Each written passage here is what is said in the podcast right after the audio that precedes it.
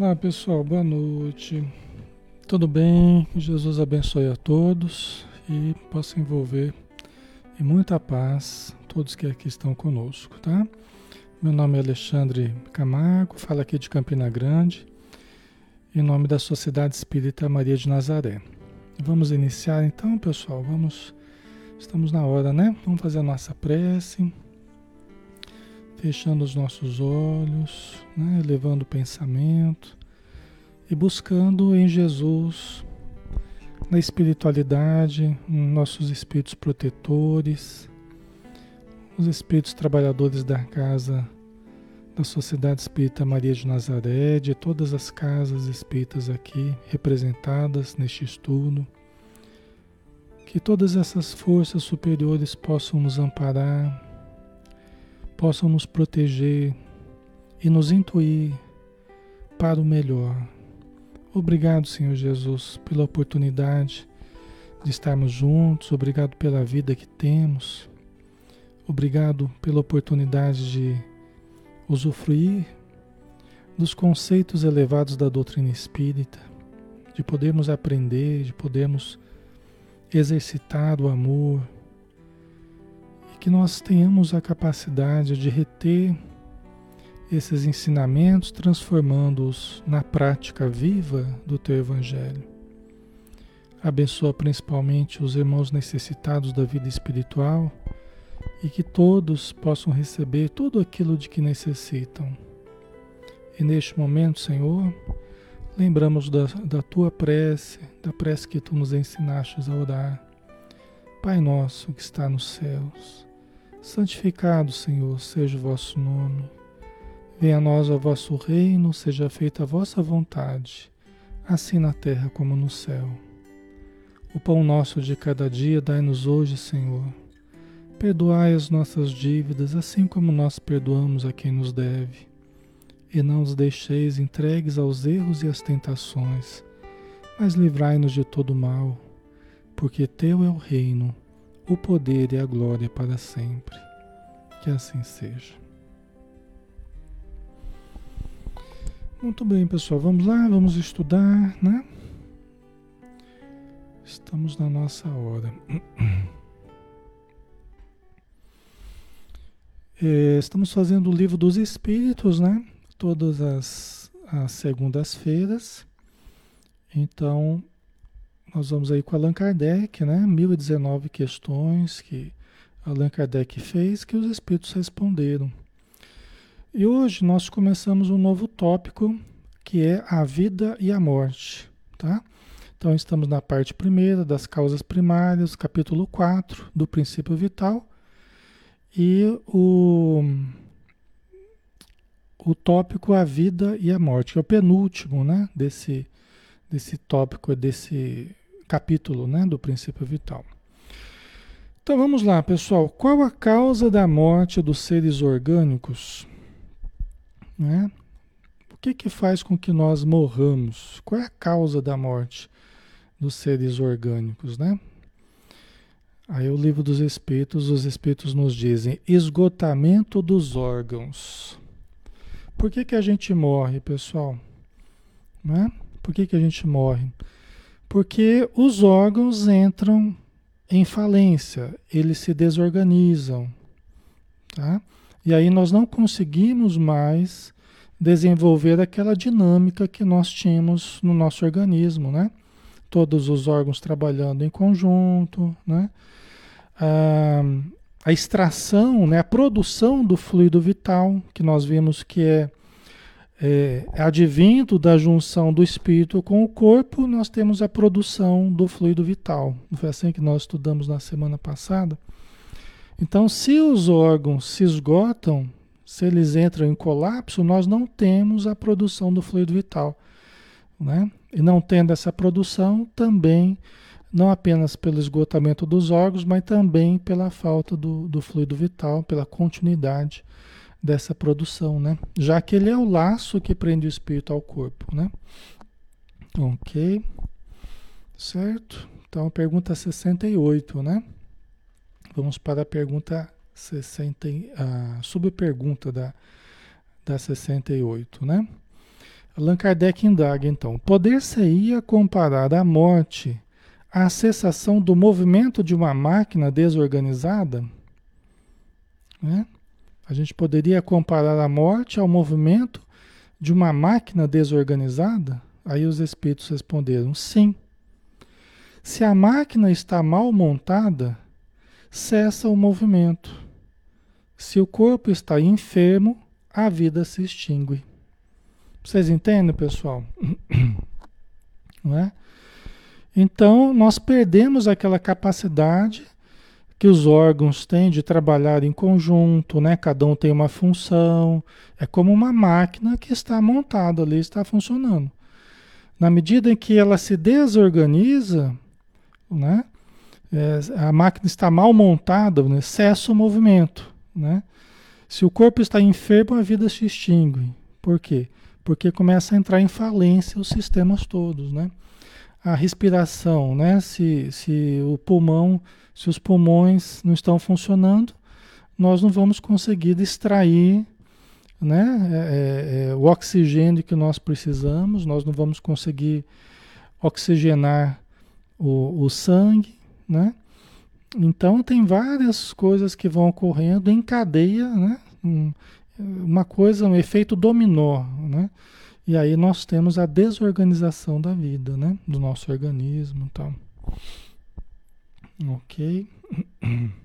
Certo? Então vamos lá. Pergunta 69. Por que é que uma lesão do coração mais depressa causa a morte do que as de outros órgãos? Né? Por que será? Eu sei que vocês não são, quer dizer, alguns são médicos aí, né? Mas a maioria de nós somos leigos, né? Temos conhecimentos muito, muito precários nessa área, né? Mas por que será que uma lesão do coração mais depressa causa a morte do que as de outros órgãos? Por quê, pessoal? Os médicos respondam aí. Os nossos universitários respondam aí. né? Por que, que uma lesão do coração mais depressa causa a morte do que as de outros órgãos? A gente sabe que o sangue né, a circulação é extremamente importante para levar né, os nutrientes necessários para o funcionamento né, de todo o organismo. Leva energia vital, né? Leva energia vital. O sangue carrega a energia vital. Né? Por isso que é importante a circulação, a circulação funcionar bem. Né? Importante a circulação funcionar bem, muito importante, né? Que ela chegue para o corpo todo, porque senão nós temos, junto com a dificuldade de circulação, nós temos a dificuldade de um fluxo normal da energia vital. Né? E aí nós temos a, a, uma maior predisposição em determinadas partes do corpo, né? geralmente as extremidades, né? os pés, as pernas, né? a gente tem um surgimento de de problemas associados a essa má circulação, né? Está sendo irrigado com pouca energia vital, né? Então abre espaço para para a proliferação, né, de microorganismos invasores, né? Aí a gente abre espaço para algumas doenças oportunistas, né? A Gil do coração é a máquina de vida, né? É, exatamente a Rosana, porque o coração é um dos principais órgãos, né? A socorro. Não há mais irrigação do sangue levando oxigênio, glicose, né? Verdade, socorro, né? O socorro é médica, então socorro, ela sabe o que está falando, né? Socorro. É, porque bombeia o, o sangue para todo o corpo, o fluido importante para o corpo, né? É verdade. É isso. Então, Vamos ver aqui o que, que os espíritos responderam, né? O coração é máquina de vida. Não é, porém, o único órgão cuja lesão ocasiona a morte. Ele não passa de uma das peças essenciais. Né? Então, é lógico, o coração é um órgão vital, mas os rins também são importantes, não é? Os rins também são super importantes. É, os rins, alguns minutos sem oxigênio, os rins já começam a entrar em falência, né? Se eu não me engano. O fígado super importante, então, né? Os, os pulmões mesmo, então nós temos vários órgãos imprescindíveis, né? Ele não é o único que garante a vida, né? Ele é um dos primeiros, se eu não me engano, acho que o primeiro que, é, que começa a funcionar, né? Eh, se eu não me engano, é o primeiro que começa a funcionar na, na, na embriogênese, né? Quando a gente está formando o nosso corpinho no útero materno, se eu não me engano, ele é o primeiro a funcionar, né? Mas ele não é o único que vai garantir a vida, né? Ok. A Socorro colocou, somos um organismo e não um órgão só, né? É verdade, Socorro. É. Isso mesmo. Tem que trabalhar em conjunto, né? E é como uma máquina que uma peça ela influencia na outra, né? Existe uma certa tolerância de uma peça para a outra, mas às vezes uma sobrecarrega a outra tal, mas precisa funcionar, né? Porque senão o sistema todo começa a entrar em falência, né? Ok. Aí pergunta 70. Que é feito da, ma da matéria e do princípio vital dos seres orgânicos quando estes morrem? E aí, pessoal, o que, que é feito da matéria? Aqui eu coloquei a resposta. eu acabei colocando a resposta junto aqui. Mas não é para colar, não, hein? que é feito da matéria e do princípio vital dos seres orgânicos quando estes morrem? A matéria inerte se decompõe e vai formar novos organismos, né? Então, a matéria se decompõe e vira poeira e vai servir de matéria orgânica, né? Vai servir de material para outros seres orgânicos, né? O princípio vital volta à massa de onde saiu, tá? O princípio vital que os espíritos dão a entender, na semana passada a gente conversava com, sobre isso, eles dão a entender que também são moléculas, que também, né? Ele falou assim, ó, é como hidrogênio, nitrogênio tal, eles, né? Eles fizeram essa comparação. Inclusive vem de encontro ao que a gente entende sobre o ectoplasma. Né? O fluido vital sendo o ectoplasma, né? que nós produzimos resultante desse metabolismo, né, que nós absorvemos energias, nós comemos, nós bebemos, trocamos energias com o ambiente, nós produzimos o fluido vital ou o ectoplasma, que é o fluido magnético, que é, é, é o fluido elétrico animalizado, né, que os espíritos falam. Então, é, a gente sabe que o ectoplasma é composto de elementos químicos. Né? Entre eles, assim, diz que faz parte do ectoplasma moléculas de lipídio. Né? Tem alguns componentes químicos nossos conhecidos que fazem parte do ectoplasma. Justamente porque ele é uma, é uma semimatéria, é uma matéria intermediária. Por isso que faz a ponte entre o espírito e a matéria. Ou seja, os espíritos falam né, que, que, que é uma matéria sutil, mas em alguns momentos eles conseguem transformá-la transformá-la em algo visível, tanto que as fotografias captam, né? As lentes humanas conseguem captar conforme os espíritos manipulam com essa energia ectoplásmica, né? É como a clara de um ovo, por exemplo, é transparente, mas quando você mexe ela fica branquinha. Então, o ectoplasma movimentado pelos espíritos em certos momentos, ele se torna visível. Né? William Crookes estudou o ectoplasma. Né? William Crookes, ele, ele retirava pedaços do tecido da, da Kate King materializado, o espírito Kate King materializado, né? E a roupa que o espírito estava materializado, ele pegava parte da roupa para olhar no microscópio. É? Tanto que é alguma coisa, tanto que é alguma coisa. Não é uma coisa assim, é, metafísica apenas, né? É algo real, tá? É alguma coisa, né? É uma substância, tem um cheiro muito especial, o ectoplasma, né? Ok? Então, é, esse princípio vital, ele vo volta à massa de onde, de onde saiu. Ele, né, ele se dilui e está por aí. Né? Quando nós respiramos, quando nós é, comemos, nós estamos reabsorvendo esse ectoplasma, essa ener das energias que estão ao nosso redor. Né? Nós extraímos da respiração o fluido vital né, que nós precisamos. Tá? Ok? Inclusive, pessoal, quando nós estamos, é, quando nós morremos e estamos recebendo o amparo dos espíritos amigos, é, quando vai enterrar, né, quando vai enterrar no nosso corpo, eles aplicam passes dispersivos no nosso corpo para dispersar o resíduo de fluido vital que ainda estava impregnando o corpo físico.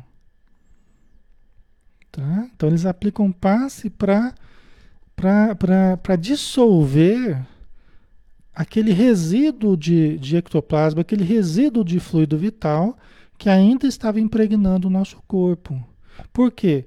Para que os espíritos vampirizadores não, não fossem vampirizados despojos. Né? Para que eles não encontrem o alimento que eles querem nos nossos despojos. O período do velório, pessoal, né? A gente já falou sobre isso, mas vale a pena a gente, a gente revisar. Né? O período do velório, nós ainda, nós ainda estamos com uma última ligação com o corpo. Durante o velório, os espíritos ainda deixam uma última ligação né, na região da cabeça com o, com o corpo físico. E através dessa última ligação, né, nós temos três grandes ligações, né? Aqui na cabeça, aqui no tórax e na região do ventre. Tá? Então, há essas três ligações enquanto nós estamos vivos, maiores, né? Esses três fios, eles se unem e formam um único fio, que é formado por esses três, né? Um único fio, que é esse fio prateado que, que a gente sempre ouve falar, que liga o corpo ao, ao, ao espírito, o espírito ao corpo, ou o perispírito ao corpo, tá? Então, quando eles estão realizando o processo da desencarnação, estão nos ajudando na nossa desencarnação, o que, que eles fazem? Eles começam a realizar eh, procedimentos eh, magnéticos, né? começam a aplicar passes em determinadas regiões, né? Para desfazer essas duas ligações da região do ventre e a região do tórax, e deixam a última região ainda ligada à região da cabeça. Nós já morremos. O coração já parou, a vida já não volta mais. Mas eles deixam uma última ligação. Para quê? Para que nós reabsorvamos no perispírito algumas energias que ainda estavam impregnadas no corpo físico, que pertencem ao perispírito, que pertencem ao perispírito. Tá? Olha que coisa, por quê? Porque a ligação espírito-matéria ou perispírito-matéria é molécula a molécula. É átomo a átomo, espiritual e material perispiritual e material, ok? Então esse processo de desencarnação vai havendo um desprendimento molécula a molécula, as moléculas do perispírito com as moléculas do, do corpo físico. Por isso que esse, esse processo de esse, esse período de desencarnação, de velório, né, ele é interessante para dar tempo para o, o, o, perispírito reabsorver certas energias. Aquilo que vai ficar com o corpo, vai ficar com o corpo. Mas aquilo que é possível reabsorver no perispírito, aquele cabo, aquele, aquela ligação ainda está permitindo essa reabsorção. Aí quando eles vão enterrar o nosso corpo, aí eles desfazem essa última ligação com o corpo físico. Aí o corpo começa um processo acelerado de deterioração. Porque de alguma forma a ligação com o perispírito ainda estava mantendo uma certa vida, né? é, não, não tinha vida mais, mas estava mantendo uma certa vitalidade no corpo. Quando desfazem essa última ligação, aí o corpo começa a acelerar o processo de, de putrefação, né? de, de, de decomposição e tal. É o que o André Luiz explica para gente, né? Certo, pessoal? A Roseli Fiorin, todos têm esse merecimento de dispersão dos fluidos ou alguns não têm e são vampirizados? Olha, é, Roseli, o que dá a entender na obra do André Luiz, principalmente no livro Obreso da Vida Eterna, é que há aqueles que são merecedores de todo esse amparo na desencarnação. Né? E há, logicamente, os que não são merecedores de todo esse amparo. Tá? É, é complicado. Né? É, os espíritos sempre tentam nos auxiliar, né? como eles podem, mas nós muitas vezes não ajudamos, e o nosso apego ao corpo é tamanho que nós dificultamos muito os processos de auxílio, tá? Nós acabamos dificultando. Eles tentam sempre nos ajudar, né? Mas nós dificultamos muito. E às vezes também não fazemos por merecer, né? Então, certo sofrimento, certa experiência, resultado somente da nossa escolha, resultado do nosso modo de viver, do nosso modo de pensar, do nosso modo de agir, então, até didaticamente, eles deixam que nós passemos pelas experiências que precisamos para amadurecer. Né? Isso acontece sempre, né? Ok?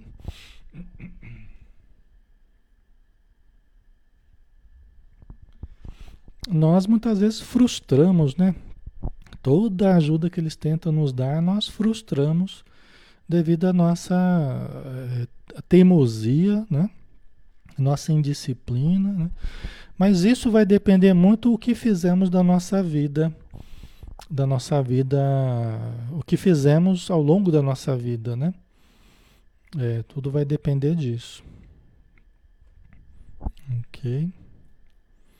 O quanto nós amamos, o quanto ajudamos, o quanto nos sacrificamos, o quanto renunciamos, né? o quanto nos dispusemos a ajudar, né? Isso tudo, os espíritos, eles, aquele que se doou, aquele que, que amou, que ajudou, recebe isso de volta como um resultado natural, né? porque conquista muitas simpatias, tanto na matéria quanto fora dela, né? no mundo espiritual. Né? Conquista muitas simpatias, e as simpatias são muito importantes para nós. As amizades que a gente cultiva são muito importantes para nós. Né? Vamos abrir um parênteses aqui. Quando, quando Jesus enviou os discípulos para para pregarem o evangelho, né? para falarem sobre a boa nova.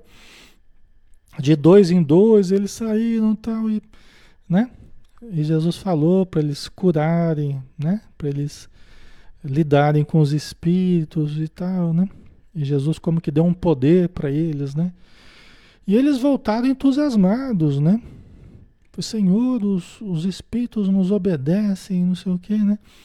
Aí Jesus, ele fala assim, olha, pois não, não fiqueis impressionados pelos espíritos vos obedecerem. Antes, né? Fiqueis felizes por terem os vossos nomes inscritos no céu.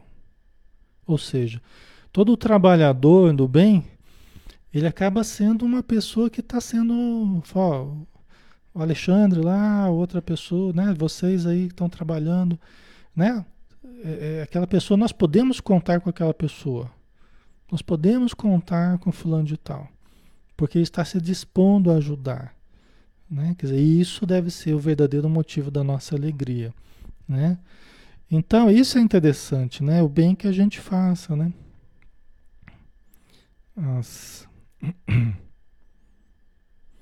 A Flávia Salles colocou: é possível ficar preso ao corpo caso a pessoa não aceite o desencarne? Né? Fica é, preso ao corpo, é, vamos lá. Fica preso ao corpo porque a pessoa se sente muito apegada ao corpo, não aceita a desencarnação. Então, nós vamos estar presos aonde a nossa mente estiver presa ali. Se a gente acha que nós temos que voltar para a vida, tenta reanimar o corpo e não consegue, você está preso àquela situação. Então, nesse sentido, sim. Né? Mas também num sentido mais concreto mesmo, de ficar preso, o que, que nós temos? Por exemplo, tem um caso do André Luiz que ele estava num cemitério e ele viu uma moça que estava ali chorosa, pedindo ajuda, não sei o que e tal. E ele se aproximou, curioso, ele se aproximou, né? Começou a conversar com ela e ela pediu que ela precisava, que ela estava presa ali, né? Que ela precisava de ajuda, tal. E o André Luiz percebeu que havia uma ligação entre ela, entre o perispírito dela e havia, uma, havia um fio que saía dela e que ia na direção do, do corpo dela.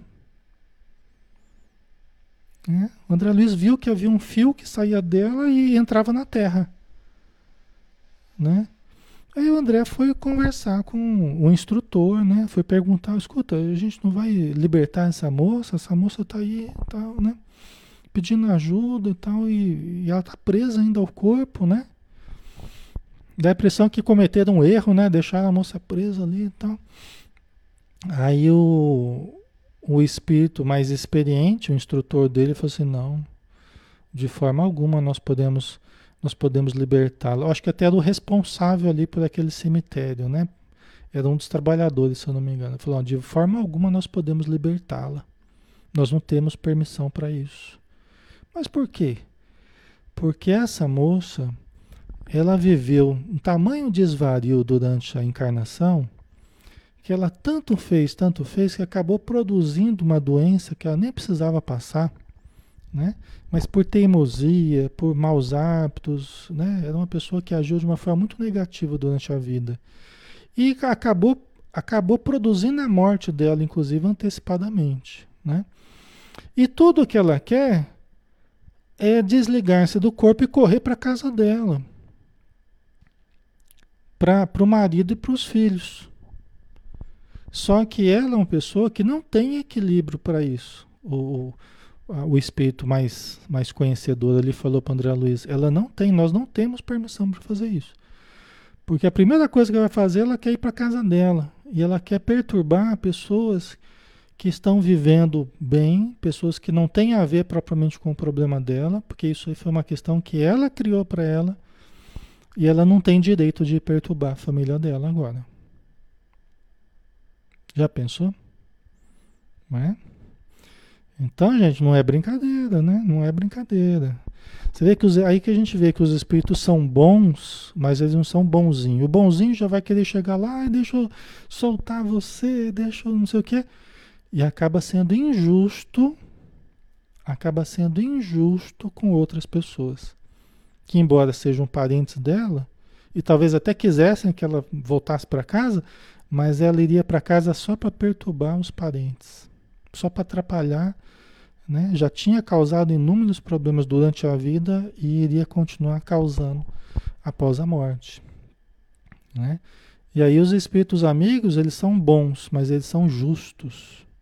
Isso é que a gente às vezes tem dificuldade de compreender aqui na Terra, porque a nossa noção de justiça ela está um pouco turva ainda, ela está um pouco prejudicada. Né? Nós, nós, nós vivemos uma cultura que está muito distorcida a noção de justiça. Tá? Aí a Marilise colocou: existe antecipar a morte? Então, aí que está. Ela de alguma forma antecipou a morte dela. Entendeu? Foi uma espécie de suicídio que ela cometeu. Ok? E me parece que de uma gripe, de nada lá, transformou num problema que acabou matando ela antes da hora, devido ao comportamento emocional dela, muito desequilibrada, muito, né? Então, nós, de várias formas, através do nosso livre-arbítrio, nós acabamos antecipando a nossa morte, pessoal. Entendeu? Isso é claríssimo. Os espíritos falam, né? Os espíritos falam que Cada vez que nós ficamos cultivando coisas negativas, raivas, irritações, nós estamos nos matando um pouquinho. E é, é, os maus hábitos aceleram muito a nossa, o tempo que a gente iria morrer, né? Acelera muito, tá? Ah, o que aconteceu com o André Luiz? O André Luiz não chegou no plano espiritual como um suicida inconsciente? Excesso de comida, bebida, o sexo desequilibrado, acabou gastando energias essenciais para ele, né? desenvolveu doença, talvez ele nem precisasse passar, mas a gente não sabe qual era a programação dele, acabou chegando no plano espiritual antes da hora. A maioria das pessoas chega ao plano espiritual antes da hora, pessoal. Por que, que a gente fala isso? Porque os espíritos, eles, quando, quando a gente chega, na época que era para a gente chegar, os espíritos fazem festa lá no plano espiritual. Se a gente viveu bem, né? viveu do jeito que precisava ter vivido, com equilíbrio, e chegou na época programada, isso é motivo de júbilo no plano espiritual. É motivo de, de ter banda de música e rojão. Estou brincando, isso é coisa nossa aqui, né? Mas é, os espíritos chamam de uma condição gloriosa. Eles falam que eles estão tentando alcançar, quando os espíritos se programam, né? Falam, eu estou tentando alcançar a gloriosa condição de completista, que é aquele que conseguiu completar o seu tempo na Terra. Conseguiu chegar no plano espiritual na época que era para chegar. É a minoria. A maioria não consegue. Tanto que eles têm essa distinção. Inclusive, pode pedir música no, no Fantástico. Estou brincando. Pode, pode pedir, pode escolher a próxima encarnação. Né? Alguns fatores que você poderá escolher na próxima encarnação. Você poderá participar né? Porque você alcançou um certo nível que distingue você das outras pessoas. Você conseguiu chegar no plano espiritual na hora que tinha que chegar. Ah, Alexandre, mas o fulano levou 30 tiros e está vivo. Tá, mas é garantia que é, a pessoa vai chegar no plano espiritual na hora que tiver que chegar? Né? O que é garantido é que a pessoa é, recebeu ajuda? Recebeu ajuda para continuar vivo, né? Certamente recebeu ajuda. Mas vai chegar no plano espiritual na hora que tinha que chegar? Só porque escapou de um acidente ou escapou de um, de um assassinato? Não é garantia. A pessoa ainda pode chegar no plano espiritual antes da hora. Entendeu? Dependendo do tipo de vida que levou. Né? De repente era um alcoólatra inveterado ou um drogadito. Né? Pode chegar no plano espiritual antes da hora. Tá? E isso só quem tem condição de avaliar é Deus, né? Só quem tem condição de avaliar são os espíritos amigos, né? Porque eles sabem da nossa programação, eles sabem o que, que a gente programou antes de reencarnar, né? Nós não sabemos. Via de regra, né? Lindalva, como saber qual é o nosso tempo? Boa pergunta. Ainda bem que a gente não sabe, viu, Lindalva? Ainda bem que a gente não sabe. né? Que nem aquele parente, aquele parente que que eu falei para vocês que uma vez ele foi procurar uma mulher que lia sorte e tal, que não é coisa do espiritismo, né? Mas ele foi procurar uma mulher lá que diz que lia sorte. Aí chegou lá, a mulher falou o dia que ele ia morrer. E era tipo, daqui a alguns meses assim que ele ia morrer, né? O cara ficou apavorado. E os amigos só tirando sarro dele, ó, oh, tá chegando o dia, hein? Tá chegando, nós estamos esperando. Aí chegou o dia, não aconteceu nada, e, né? Mas a pessoa fica apavorada, né? Melhor a gente não saber, não. Né? então, o que, a gente, o que a gente precisa tomar cuidado é essa coisa assim, ah, a gente morre quando Deus chamar, quando Deus quiser. Gente, a gente tem uma mania de, de transferir para Deus, só que a gente vai levando a vida como a gente quer. Não é como Deus quer. A gente vai levando a vida como a gente quer. Aí depois diz assim: ah, morreu na hora que Deus quis. Não é bem assim. Tá? Por quê? Porque Deus nos deu o livre-arbítrio.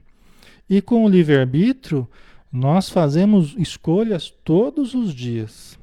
O como a gente se alimenta, como a gente usa remédio, como a gente cuida da saúde, como a gente ingere gordura, como a gente não faz atividade física ou faz, o que a gente cultiva emocionalmente, né?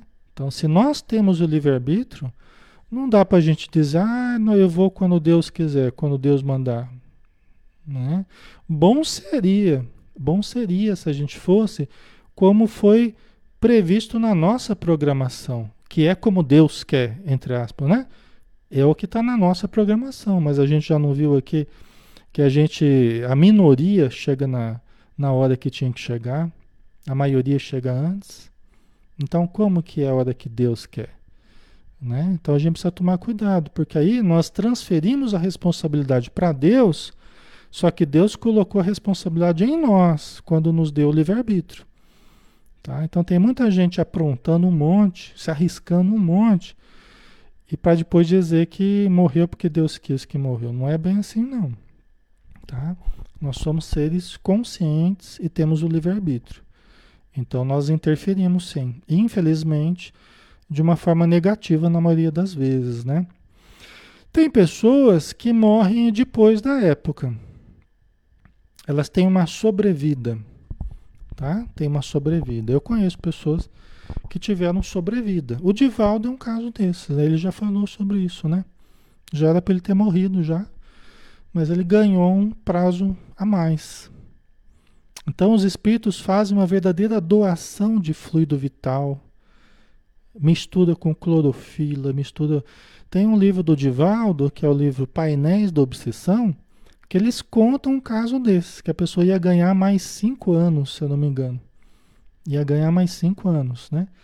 Aí eles contam lá o aparelho que tinha lá para fazer a transfusão de energia, tinha um médium para doar energia para ele, tinha uma mistura lá, né, que ia misturar clorofila, que não sei o quê.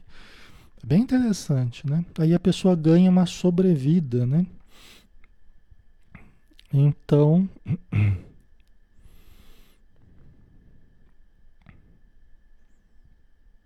ok.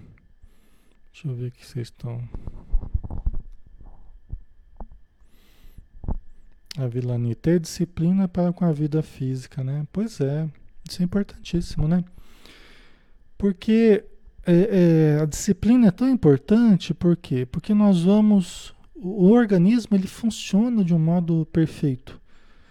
As células sabem o que fazer quando nós não vamos desvirtuando o nosso corpo, quando nós não vamos deseducando o nosso corpo.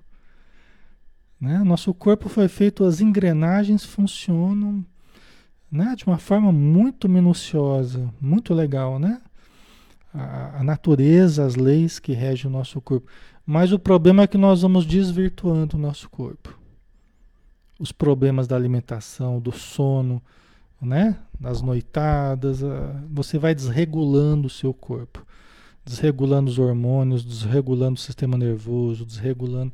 Tem até no livro Obreiros da Vida Eterna, tem o caso de uma pessoa que, que o André Luiz está fazendo o desencarne dele, né, junto com o Jerônimo e outros, outros espíritos amigos, que o, o instrutor fala assim, ó, essa pessoa aqui, ela não está exatamente desencarnando, ela está sendo expulsa do corpo. Né? Não está desencarnando, ela está sendo expulsa do corpo, o corpo não aguenta mais ela. Entendeu? É tanta indisciplina que o corpo já está, as células estão expulsando o espírito do corpo. Né? Isso é o instrutor falando disso, né? Já pensou? Né? Então, por isso que a disciplina é importante, né? A disciplina é extremamente importante para a nossa vida, né? Porque tudo é ritmo, né, pessoal? Nós precisamos adquirir um bom ritmo, né? É, ritmo de sono, ritmo de, de alimentação, né? Tudo que a gente faz, a gente tendo um bom ritmo ajuda, tá? Certo? Então vamos lá, né? A gente fez a pergunta 70. Aí tem uma nota de Kardec, é aliás uma nota um pouco grande, né? Vamos ver se dá tempo da gente fazê-la aqui hoje, tá? Morto o ser orgânico, os elementos que o compõem sofrem novas combinações, de que resultam novos seres, os quais aurem na fonte universal o princípio da vida e da atividade, o absorvem e assimilam para novamente o restituírem a essa fonte, quando deixarem de existir. O que, que Kardec está falando aqui? Ele está dando uma noção desse ciclo da vida que existe, né? Então a gente quando vai reencarnar, a gente viu lá como é que funciona, né? Se liga o espírito ao corpo no útero materno, começa a produzir o fluido vital, daqui a pouco está nascendo, vai viver uma vida inteira, né? Respirando, se alimentando, tal, produzindo fluido vital. Né? Até a hora que morre, aí devolve a matéria que compôs o corpo, vai se dissolver e o fluido vital também vai se dissolver ambos servirão para novos seres, para novos corpos que absorverão a matéria, que absorverão o fluido vital, e assim o ciclo da vida continua, tá? Ok? Então dá para a gente resumir isso aqui que Kardec falou, né? Aí continua Kardec: os órgãos se impregnam, por assim dizer, desse fluido vital e esse fluido dá a todas as partes do organismo uma atividade que as põe em comunicação entre si. Nos casos de certas lesões, e normaliza as funções momentaneamente perturbadas. Então vamos lá, pessoal. Nós temos o perispírito que faz a comunicação com o corpo através do fluido vital, não é? Porque se fosse só perispírito com o corpo não tinha comunicação. Quem faz a comunicação do perispírito com o corpo é o fluido vital. Ok? Quem faz essa ponte aí é essa força intermediária que liga o perispírito ao corpo físico, tá? Então, se você sofre uma lesão, você sofre uma lesão no corpo físico, se essa lesão for possível de ser reparada, você tem a estrutura perispiritual, você tem o fluido vital que, que faz a ponte do perispírito com o corpo. Então o perispírito ele dá um jeito de reorganizar ali o corpo, o corpo se rearranja e, e segue em frente. Agora, nem sempre isso vai ser possível. Às vezes uma lesão no coração, às vezes uma lesão pulmonar, às vezes uma lesão cerebral não vai ser reparada né, de uma forma suficiente para que a vida continue. Numa trombada, né, em alguma coisa traumática que tenha existido, ok? Aí não adianta ter perispírito, não adianta ter fluido vital, porque o órgão está quebrado, o aparelho está quebrado, o órgão, o órgão faliu, ok? Aí não adianta ter perispírito. Você pode ter o perispírito lá, perispírito está funcionando tem fluido vital? Tem fluido vital. A pessoa estava cheia de vida, estava cheia de energia. Não acabou o fluido vital. Mas o corpo está quebrado. Mas o coração faliu. Mas o pulmão não funciona mais. Aí não adianta. Ok? Certo? Né? Então tem que ter a funcionalidade do corpo, né? É que nem uma máquina. Se você quebrar a máquina, não adianta você ah, mas tem gasolina, mas tem energia elétrica, mas a máquina está quebrada. O, o, o, as peças da máquina não estão funcionando. Não adianta ter energia elétrica, não adianta ter gasolina para fazer funcionar, porque a máquina não está não tá em condição de funcionar. Certo?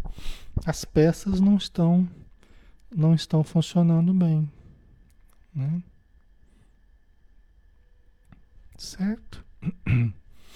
Então, no caso de certas lesões, você ainda consegue, né? O cérebro acha caminhos diferentes, né? O perispírito está lá intacto. O fluido vital está lá fazendo a ponte. Então existe uma plasticidade cerebral. E de repente aquela lesão cerebral, ela, os neurônios fazem outras conexões, não é assim? A, a Socorro pode me, me ajudar aí. Os neurônios fazem outras conexões, outros caminhos. Os cientistas estão estudando muito isso aí né? a plasticidade do cérebro. Né? Por quê? Porque a estrutura que organiza, que é o perispírito, o cérebro perispiritual, ele está lá intacto. Né? E tem o fluido vital fazendo a ponte do perispírito com o corpo. Aí vai reparando vai achando outros caminhos para os impulsos que vêm do espírito ou que vai para o espírito, né? Aí consegue, consegue suficientemente é, é, continuar funcionando, mas sempre é assim. Mas nem, nem sempre é assim, né?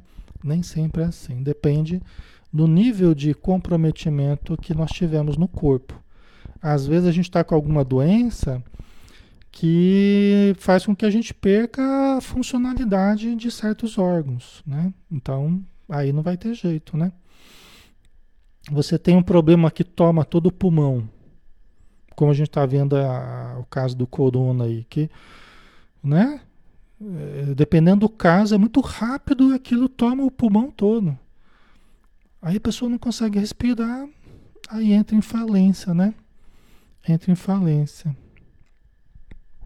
Ok? Aí, não, aí a pessoa pode estar com fluido vital, né? O perispírito está ali tentando trabalhar, mas o corpo não está respondendo mais, né? O corpo não está mais respondendo. Certo? Aí continua Kardec, né? Ainda é a nota de Kardec, tá, pessoal? Vamos ver se vai dar tempo aqui da gente terminar. Mas quando os elementos essenciais ao funcionamento dos órgãos estão destruídos, aí o que eu estava falando, né? Ou, ou muito profundamente alterados, o fluido vital se torna impotente para lhes transmitir o movimento da vida, né? Que vem do espírito, né? A organização da vida que vem do perispírito, né? E o ser morre.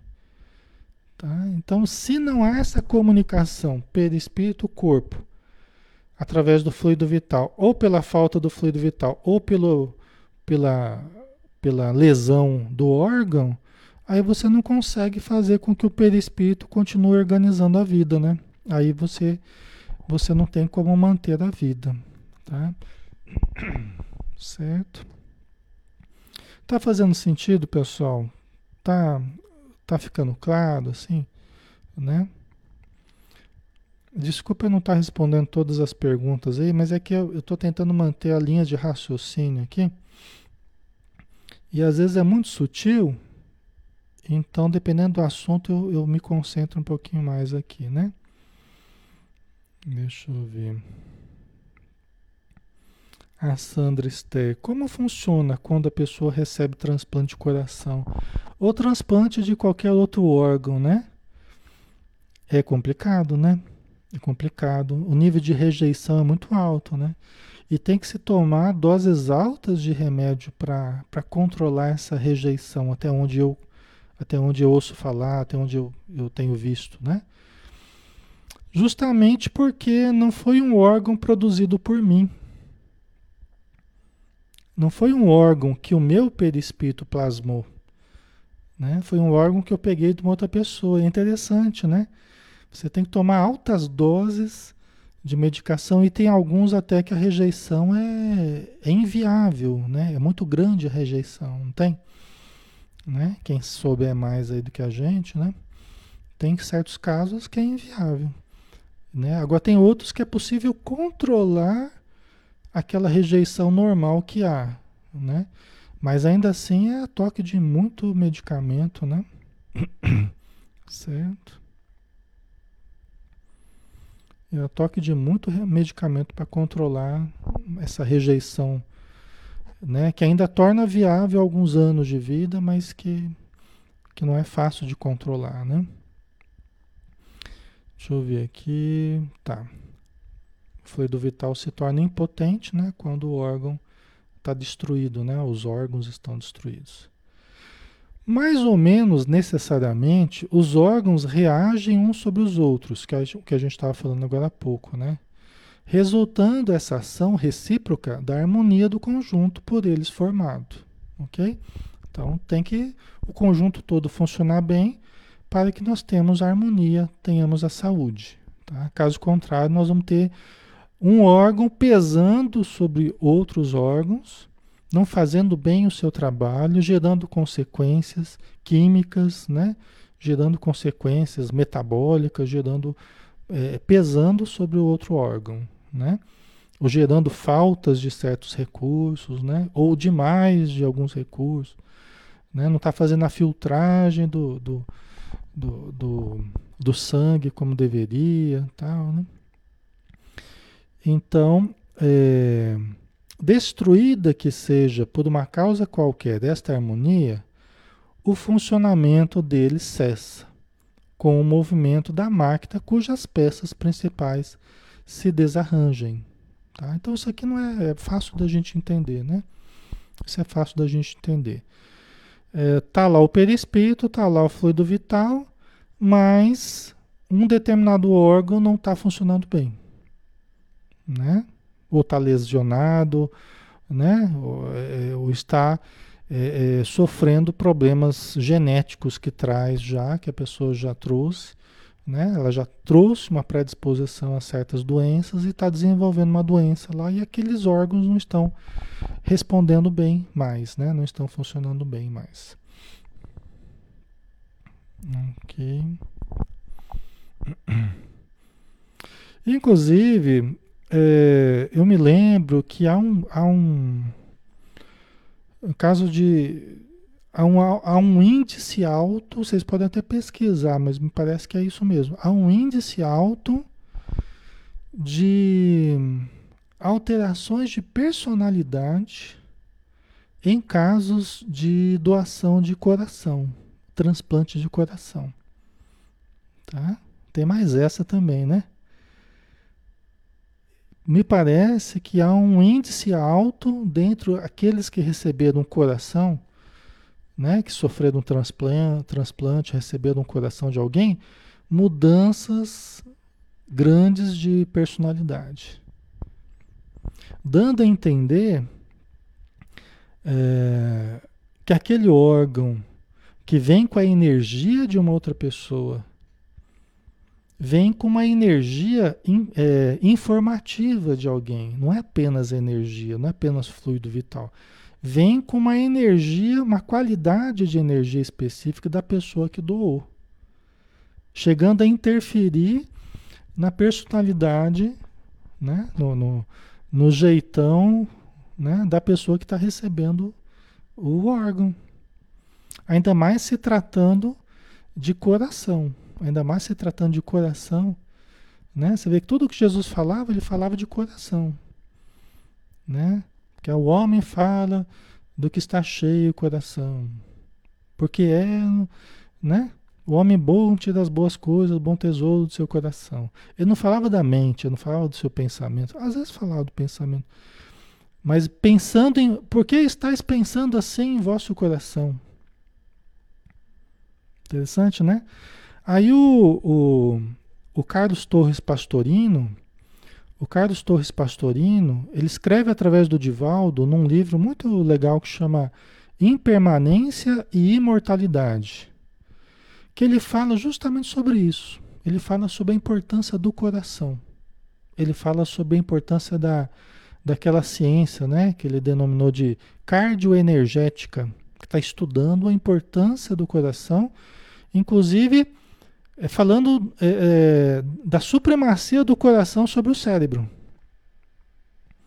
Porque a nossa ciência ela fez com que o cérebro fosse a, a grande vedete da, né, da ciência, né?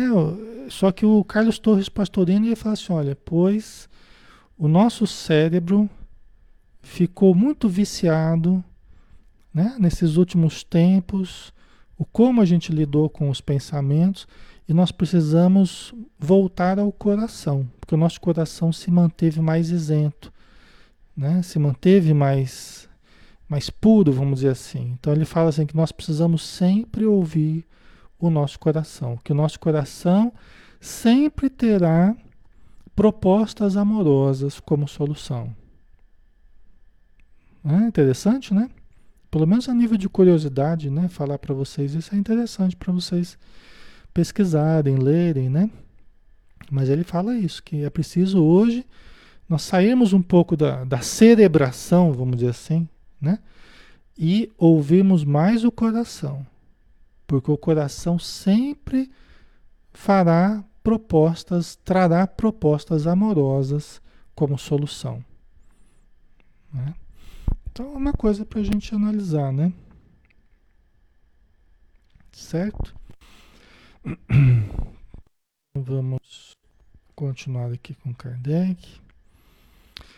Ele continua dizendo: é o que se verifica, por exemplo, com um relógio gasto pelo uso, ou que sofreu um choque por acidente, no qual a força motriz fica impotente para pô-lo de novo a andar. Né? Quer dizer, uma das peças do relógio é, se desgastou né, pelo uso. Tá?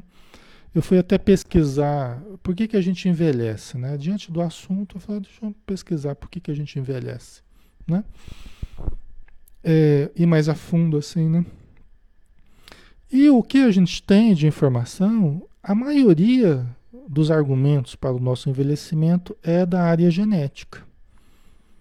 Né? Ou seja, da estrutura genética, dos genes que nós trouxemos. Ou seja, é aquela programação foi feita no plano espiritual, é, é, o plano geral da nossa viagem, né? o plano geral do nosso corpo, da nossa durabilidade, tem a ver com a estrutura é, genética que nós planejamos. Né? Isso a gente sabia, né? o André Luiz já tinha falado, né? É, a gente vê isso claramente na obra do André Luiz, né?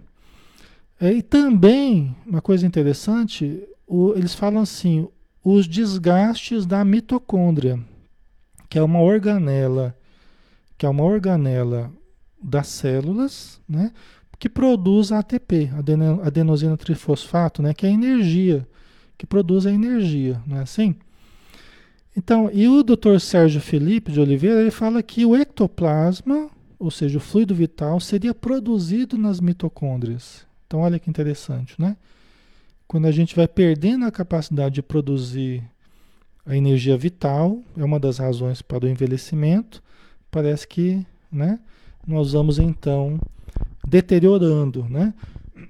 A nossa capacidade vai ficando cada vez mais, mais reduzida, né? De absorver a, a, as energias do que a gente se alimenta, do ar tal, e transformar no fluido vital, né? Ok. Certo.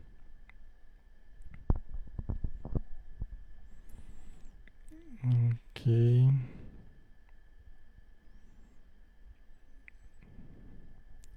Deixa eu ver aqui. O Manuel colocou envelhecimento se relaciona com reposição de, das células, né? É. Exatamente. Ok. Ali, a cabeça pensa e o coração age. ai, ai. A socorro. E onde é a sede das emoções? Né? A gente costuma associar com o, o coração, né? Aqui o centro cardíaco, né? A gente, a gente sente mais aqui, né? Embora, eh, geralmente você pode dizer melhor do que eu, né? Socorro, você é neurologista, né? O pessoal associa ao sistema límbico, né? As emoções, tem muito a ver com o sistema límbico, não tem? Né? Quer dizer, na estrutura do cérebro, né? Mas a gente, a gente sabe que o centro cardíaco, energeticamente, aqui, esse centro cardíaco aqui, né? Tem muita relação com as nossas emoções, com os sentimentos, não tem? Com afeto, né? É uma coisa, pessoal, que está sendo pesquisada, né? É uma coisa que está sendo pesquisada, que é tecnologia de ponta, né? Tudo isso. E quem estuda espiritualidade, quem estuda o perispírito, é, vai podendo juntar algumas coisas, né? Vai podendo juntar o que a ciência vai trazendo, o que os espíritos falam, né? Mas isso a gente tem que aprender muito ainda, né? Nós estamos muito cru ainda, tá? Então vamos lá, né? Vamos ver se a gente termina isso aqui. No aparelho elétrico, temos imagem mais exata da vida e da morte. Esse aparelho, como todos os corpos da natureza, contém eletricidade em estado latente, ou pelo menos são, são condutores dessa eletricidade, né? Tem capacidade de receber essa eletricidade e transformar em algo útil, né? Vamos dizer assim, né? Os fenômenos elétricos, porém, não se produzem senão quando o fluido é posto em atividade por uma causa especial. Né? Quer dizer, o aparelho pode ser um aparelho elétrico, mas ele só vai funcionar se tiver eletricidade. Ok? Então, nós somos um aparelho desses aí, né? Nós somos um aparelho elétrico. Né? Nós, para que o espírito possa usar o corpo, né, o perispírito, que é o corpo do espírito, precisa utilizar do fluido vital para acessar o corpo físico, para fazer a ligação, a comunicação do perispírito com o corpo físico. Ok? Então, o fluido vital funciona como é, por exemplo, a eletricidade num aparelho elétrico. Né? Então, o fluido vital vai fazer esse impulso que vem do espírito chegar até o corpo, movimentar o corpo. E fazer o corpo ter saúde e tal. Né? E também recolher o impulso que vem do corpo para o espírito. Porque não só o espírito influencia o corpo, mas o corpo também influencia o espírito.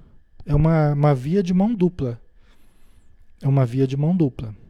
Os impulsos eletromagnéticos, eles correm da, da, da mente espiritual até o corpo e vêm do corpo até, o, até a mente do espírito, até a mente espiritual, o ser pensante. Certo? E quem faz essa ponte é o fluido vital. Tá?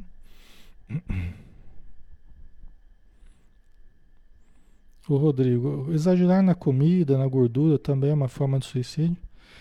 Se a gente é consciente do que está fazendo, sabe que faz mal, às vezes tem pressão alta, tem, já está com colesterol alto, tá com a, e continua insistindo nos churrascos, e continua insistindo nas, nos cupim, na, né, nas carnes mais gordas, não sei o que, torresminho, não sei o que lá. Aí, quer dizer, aí o que, que a gente pode entender?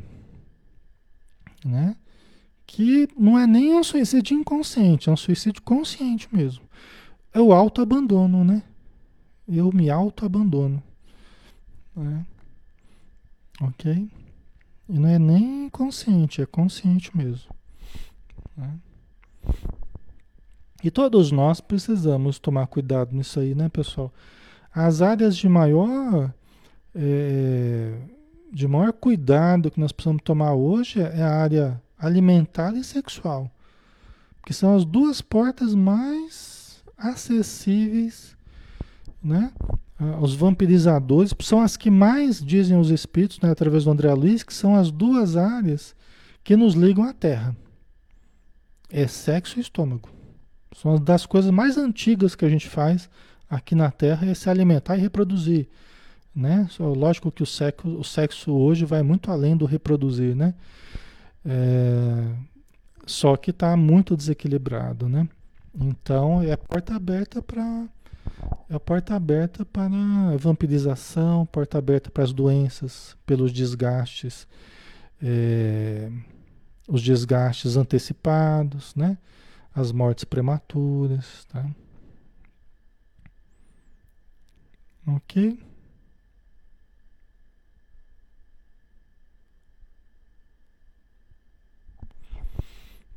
Deixa eu ver aqui se ainda falta muito. Eu acho que não, acho que está terminando já. Peraí. Deixa eu ver aqui. Ixi, Maria. Aí vamos ter que deixar. Vamos deixar para semana que vem a gente terminar, pessoal. A gente termina semana que vem, que ainda tem um, um trechinho aí, tá? Senão fica muito. Fica muito. Muita informação, né? Muita coisa pra gente pensar aí, não é? Ok. Então vamos lá, né? Vamos fazer a nossa prece final, pessoal, pra gente terminar, né? Nosso estudo hoje.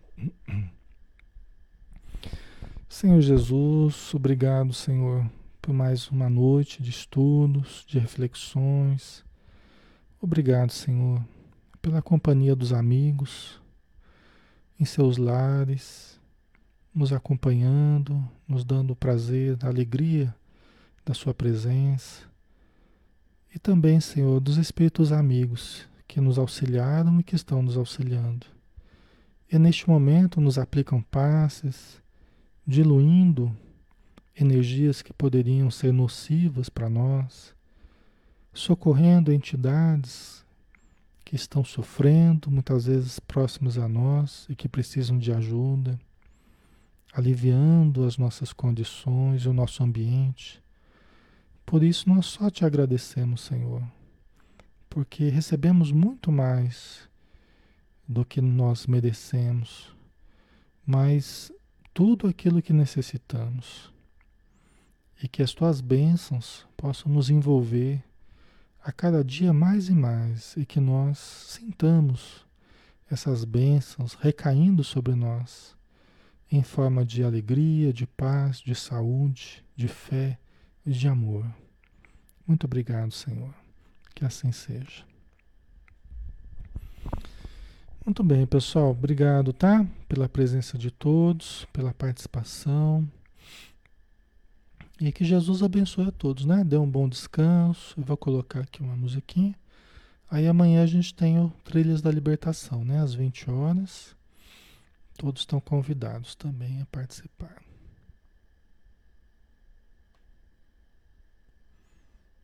Vamos por aqui.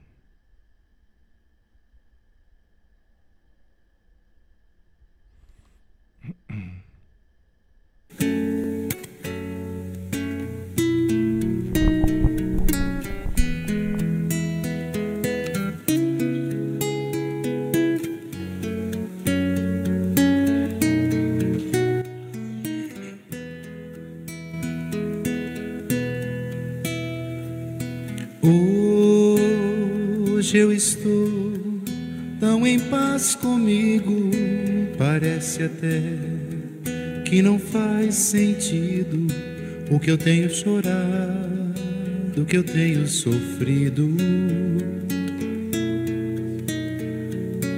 Hoje eu olhei o céu da minha janela, vi no meu coração a presença tão bela de Jesus sorrindo e dizendo para mim: